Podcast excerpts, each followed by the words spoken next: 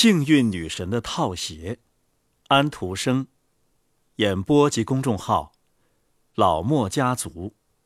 二，大法官的经历。天很晚了，满心称赞汉斯国王的时代的克纳普大法官要回家了。可是阴差阳错，他没有穿自己的套鞋。而是穿上了幸运女神的那双套鞋，走进了东街。这双套鞋的魔力使他走回到了汉斯国王的时代，因此他的脚总是踩在街上的水滩泥淖里，因为那个时代的街道都还没有铺过石面呢。哎，怎么这么可怕？脏极了！大法官说道：“铺好的人行道全不见了。”路灯也不亮了，月亮还没有完全升起，此处的空气也很沉闷，四周一切都落在黑暗中。在最近的一个街角上，一张圣母玛利亚的画像前有一盏灯，不过那灯几乎等于没有。他一直站在他跟前才看到，他的目光落到了抱着圣婴的圣母画像上。哎，这一定是一个艺术馆吧？他想着。他们忘记把招牌拿进去了。两个穿着那个时代服装的人从他身旁走过。哎，他们怎么会这个样？他们一定刚参加完化妆舞会吧？突然，鼓箫一起响了起来，强烈的灯火也燃起来了。大法官站住了脚。看到一大堆奇怪的人走来，在最前面的是大鼓乐队，乐手熟练地敲打着他们的乐器。他们后边是一对手拿弓和弩的卫士。大队中最高贵的是一位神职贵人。大法官吃惊地打听了一下，这是什么意思？这个人又是谁？这呀，是西兰大主教。有人这么回答他：“哦，我的上帝呀，主教怎么了？”大法官叹了口气，摇着头：“这不可能是大主教。”大法官心中想着这件事儿，他既不朝左看，也不朝右看，而是穿过东街，来到了高桥广场。通往皇宫广场的桥根本看不见。他隐约地看到一条长长的小河，他终于在这里遇到了两个躺在一只船里的小伙子。嘿，先生，您是要渡河去霍尔门吗？他们问道。去霍尔门？大法官说道。要知道，他不清楚现在是什么时代。我要去小市场街的克里斯钦斯港。两个小伙子盯着他。哎。这样吧，就告诉我桥在哪儿吧。他说道：“真难为情，这里连路灯都没有点燃，脏得要死，就好像是在泥淖里走似的。”他对两个船夫谈的越多，就越不明白那两个船夫讲的话。唉，我听不懂你们的波尔霍尔姆口音。最后，他恼怒地说道，转过身来背对着他们。他找不到桥，栏杆也没有。这。这简直是丑闻，他说道。他从来没有觉得他的时代比今天晚上更糟糕了。唉，我想找辆马车，他想到。可是马车在哪里呀？一辆也看不见。唉，我得走回皇家新市场去，那儿大概停着车吧。否则我永远也到不了克里斯钦斯港。于是他走到了东街。月亮升高的时候，他差不多走完这条街了。我的老天哪！他们搭的是什么东西啊？他看到东牌楼的时候这样说。那时东牌楼就在东街的头上。最后啊，他总算找到了一道小门。穿过这道门，他来到我们今天的新市场。不过当时啊。那里是一大片草地，上面零落的长着点灌木丛，一条宽宽的人工河，或者是一条小溪穿过草地。河岸的另一侧有一些木头搭的简陋的住房，是给哈兰来的水手们住的。就是因为这个缘故，这个地方叫做哈兰坡。要不是我看见了人们说的莫甘娜仙女，便是我喝醉了。大法官嘀咕着：“这是怎么回事？哎，这是怎么回事啊？”他又折回身来，深信不疑自己病了。他回到街上，仔细地观察了沿途的房子，大部分都是木头搭成的，许多呀，上面只盖着草顶。哎呀，不行啊，我一定是病了。他叹息道：“不过，我只喝了一杯混合酒啊，可是我竟受不了了。说实在的，让我们吃热马哈鱼下酒，也真太不像话了。我得跟商号代表的夫人好好的说说，我是不是要回去，让他们知道我很不好受。可是，这也太不成体统了。”谁知道他们睡了没有啊？他到处找那栋房子，可是啊，找不到。哎呀呀呀，这简直太可怕了！我连东街都认不出来了，一家店铺也没有了，眼前尽是破破烂烂的屋子，就好像我是在洛斯基勒或者利斯泰兹一样。啊，我病了。羞羞答答的也无济于事啊！可是我的老天，商号代表的家在哪儿啊？怎么全变了样儿了？不过里面还有人没有睡下。哦，我肯定是病了。这时啊，他摸到了一扇半开的门，光线从门缝里透出，那是当时的一种客栈。一种卖啤酒的小店，殿堂里的摆设很像霍尔斯泰因大堂的摆设，有不少体面的好人，包括水手、哥本哈根的市民，一两个有点学问的人，坐在里边激烈的讨论着什么，边喝酒边聊天儿他们对他走进去没怎么注意。哦。对不起，打扰一下。大法官对前来迎他的老板娘说道：“我，我觉得非常不舒服，可不可以请您给我叫辆马车去克里斯钦斯港啊？”老板娘看着他，摇了摇头，然后用德语和他交谈。大法官以为他不会说丹麦话。于是便用德语向他表示了自己的愿望。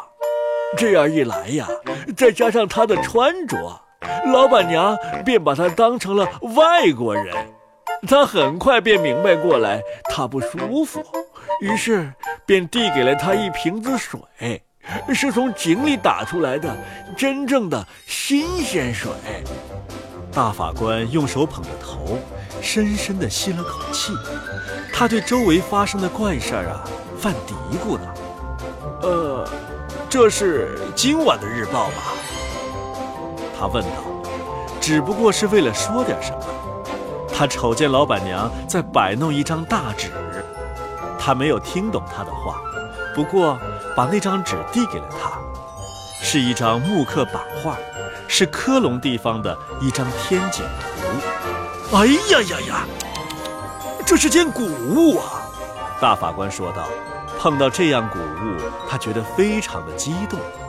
呃，你是怎么得到这件稀有的文物的？太有趣了！尽管这一切都像神话一样，有人把它解释为大家曾见过的北极光，很可能是电引发的。紧靠他坐着的那几位先生听到了他的谈话，用好奇的眼光望着他。其中一位站起来。恭敬地脱下了帽子，以最严肃的神情对他说：“你肯定是一位知识渊博的人，先生。”“哦，不敢当，不敢当。”大法官回答说：“呃，我能讲清个把事情。大家知道，这是一个人应该做到的。谦逊是一种美德。”那位先生说道。“但是，我对你所说的却另有看法。不过，我暂时不对此问题评论。哦，请问，我有幸与之交谈的先生的尊姓大名？大法官问道。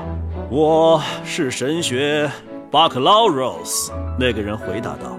这样的回答对大法官来说足够了。衔头和他的衣着是相称的。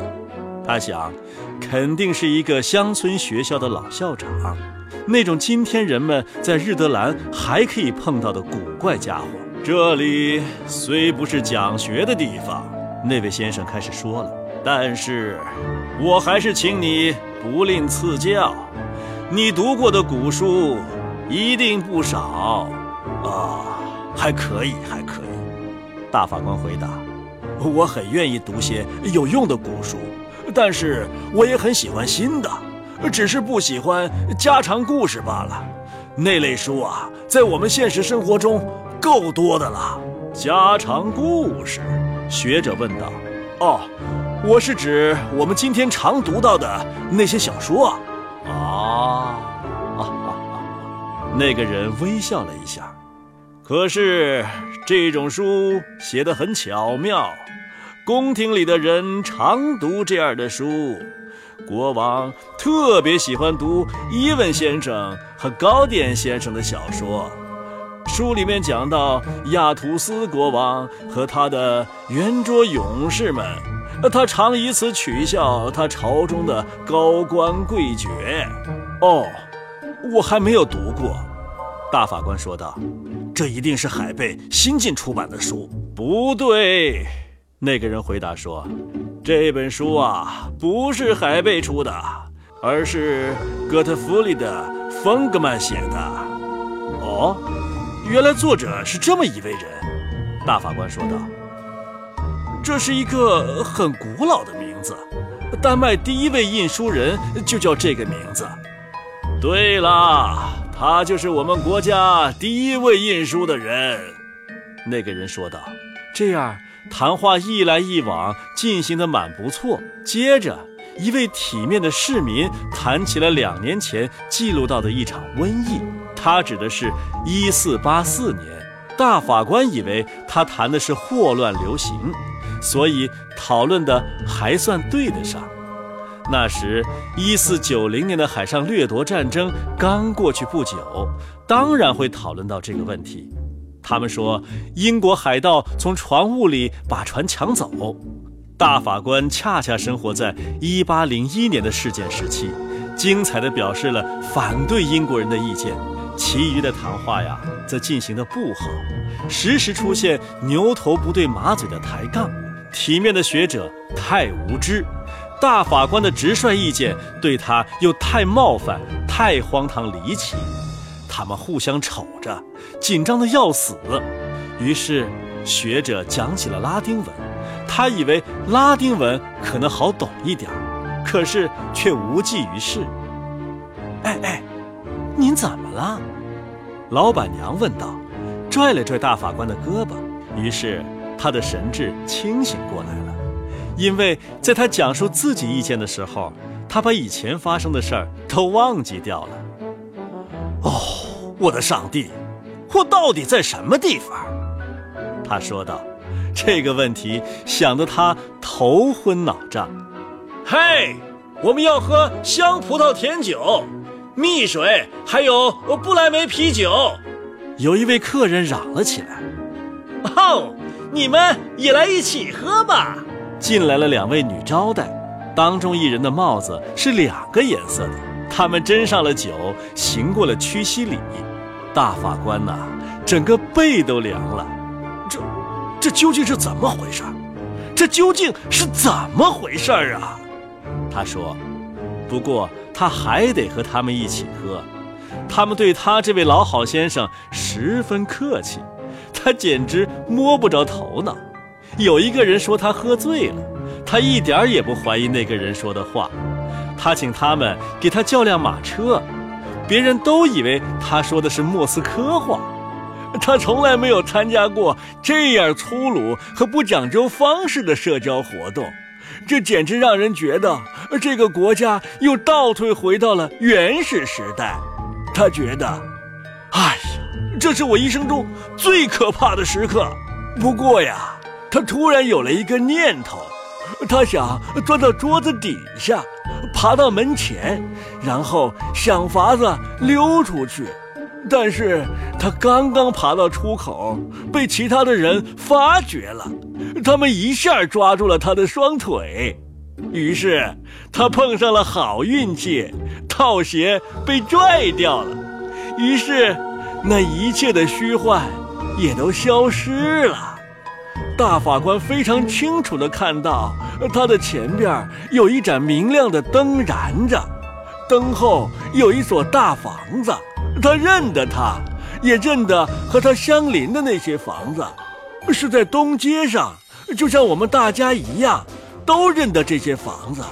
他躺在那里，一只脚伸向一扇门，对面有个巡夜人坐在那里，在睡觉。哦，我的天哪，是不是我一直躺在街上做梦啊？他说道：“可不是嘛。”正是东街，多么光亮幸福，多么丰富多彩呀！真可怕，那杯混合酒竟会把我醉成这样。两分钟之后啊，他坐上了一辆马车，来到了克里斯钦斯港。他想着他经受的那些恐惧和烦恼，衷心地赞美了这幸福的现实。我们的时代尽管有各种各样的不足。还是比起他心境体察了一番的那个时代好得多。瞧啊，大法官多么通情达理！幸运女神的套鞋，安徒生，演播及公众号，老莫家族。二，大法官的经历。